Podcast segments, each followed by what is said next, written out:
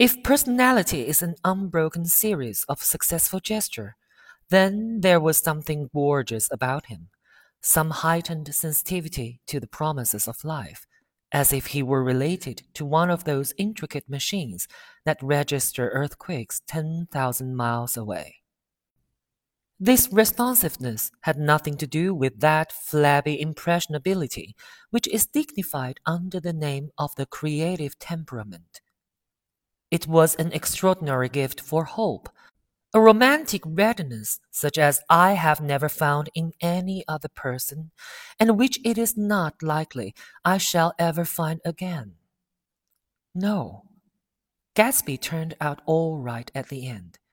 It is what preyed on Gatsby. What foul dust floated in the wake of his dreams that temporarily closed out my interest in the abortive sorrows and short winded elations of man.